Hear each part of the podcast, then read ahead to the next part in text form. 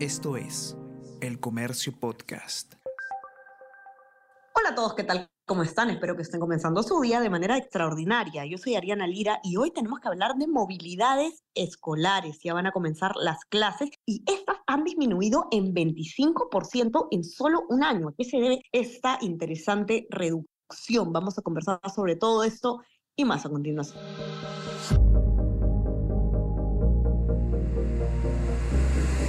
Tenemos que hablar con Ariana Lira.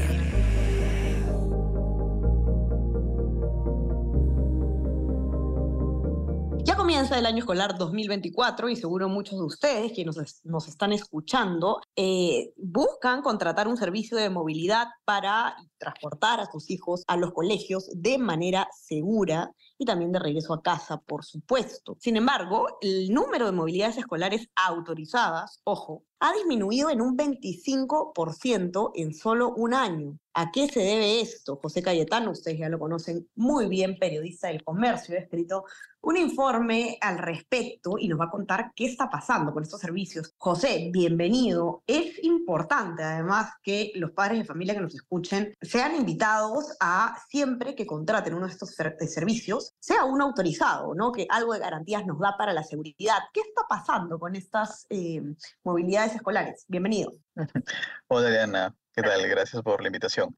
Tal cual como indicas, eh, el número de movilidades autorizadas se ha reducido en tan solo un año. Consultamos a la ATU y nos indicó que actualmente existen 3.575 vehículos habilitados y en febrero del año pasado, cuando hicimos la consulta, eran 4.816. Ahora, un por qué, una primera, una primera gran observación que hay que hacer, pero también a partir de ello surgen otras, con otras dudas, es que, recordemos que el 13 de junio del 2023 eh, se aprobó el TUPA del ATU, el Texto Único de Procedimientos Administrativos. Con ello también un reglamento para los servicios públicos de transporte especial, que son, por ejemplo, turismo, taxis, movilidades de trabajo y entre ellos las movilidades escolares. Cuando entró en vigencia entonces a mitad de año pasado este nuevo TUPA, también se pidió eh, que todas las movilidades que entonces tenían permiso lo soliciten de nuevo, porque este nuevo TUPA también implica un nuevo reglamento. Sin embargo, vemos que han pasado siete meses desde que entró en vigencia esta normativa y aún así todavía falta una cuarta parte de la movilidad que teníamos, porque como, como recordamos, eran 4.800 hasta febrero del año pasado y hoy, en día son 3.575. Hay una gran brecha de 1.800 de diferencia, ¿no?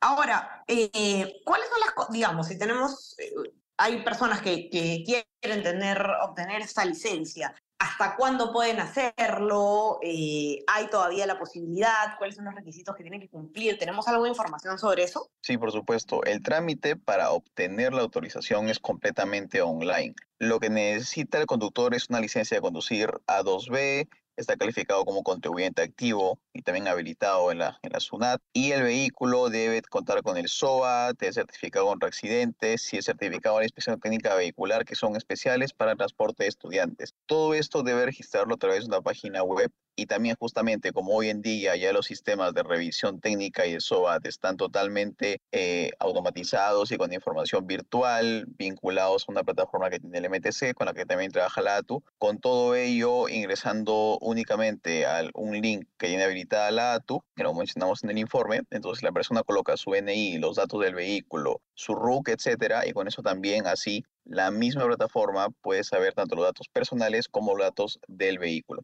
Entonces, repetimos, en principio, la inscripción, tanto del vehículo como de las personas, es completamente virtual a través de una plataforma de la ATO. Ahora, los padres de familia eh, tienen una manera, según he visto en tu informe, de eh, em, saber si la movilidad que han contratado o que quieren contratar para sus hijos tiene esa autorización. Entonces, esto me parece muy importante. ¿Dónde pueden ellos acceder a esa información? Sí, tienen dos enlaces, tanto para saber la información sobre el vehículo como la de chofer. Eh, tienen una plataforma que se llama resumiendo un poco el link, consulta vehículo y ahí si la unidad está habilitada van a aparecer todos los datos técnicos del vehículo. Por otro lado, también pueden verificar si el conductor está habilitado ingresando su NI en un link también llamado consulta credencial. Lo mencionamos en la nota, también la APC, que es la Asociación Peruana de Empresas de Seguros, permite que se verifique si cuenta con el SOAT especial para la movilidad escolar.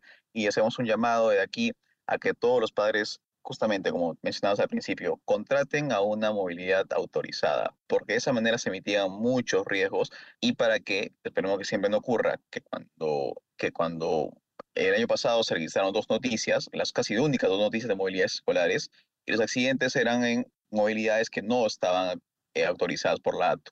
Entonces, de esa manera se emitían Ah, muchos riesgos y pedimos también a los padres que sean los fiscalizadores también.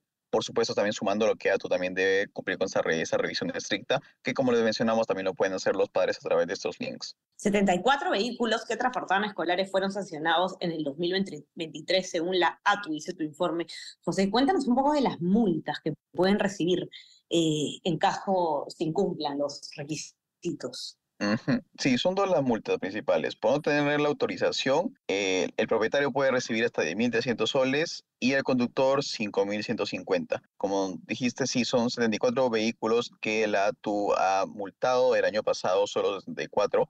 Nos llama la atención comparando pues la cifra total de, de movilidades, sin contar por supuesto a las informales que tenemos una aproximación de que serían más de 5.000. ATU nos cuando dijo que solo tienen fiscalizadores de tránsito a nivel general, no especializados, y luego que nos decían algunos expertos es que debería existir un grupo especializado justamente en lo que es observar y fiscalizar a las movilidades escolares.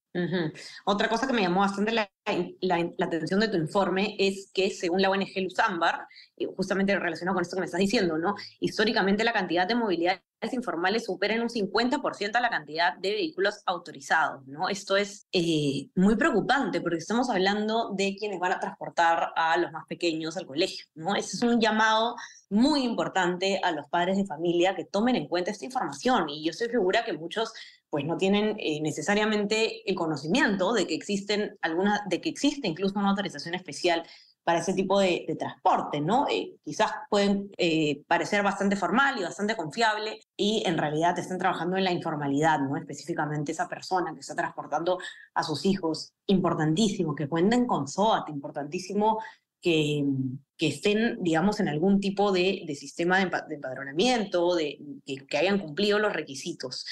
Eh, ¿Cuáles serían algunas recomendaciones, ya para terminar, José, en esta línea, ¿no? que le podrías dar a los padres de familia que nos están escuchando? Que ellos verifiquen y soliciten a los propios conductores, sobre todo cuando hacen un primer trato con las movilidades, y les consulten si tienen las credenciales de ATU, que les muestren la autorización.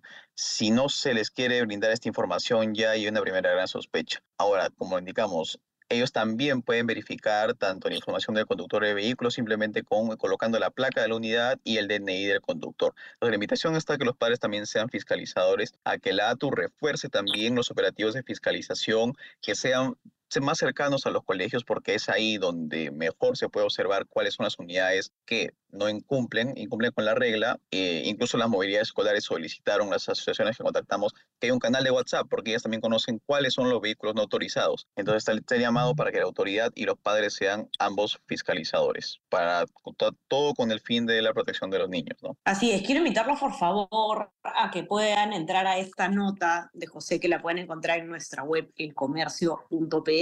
El titular, y se los voy a leer para que la puedan encontrar, es cifra de movilidades escolares autorizadas disminuyó en 25% en un año.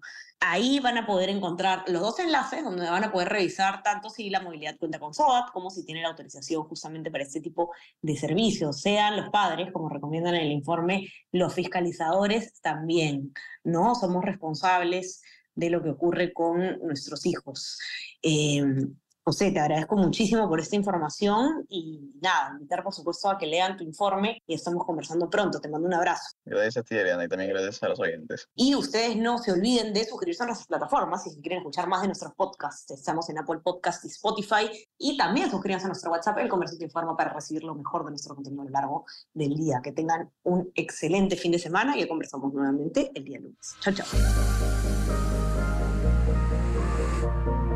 Tenemos que hablar con Ariana Lira.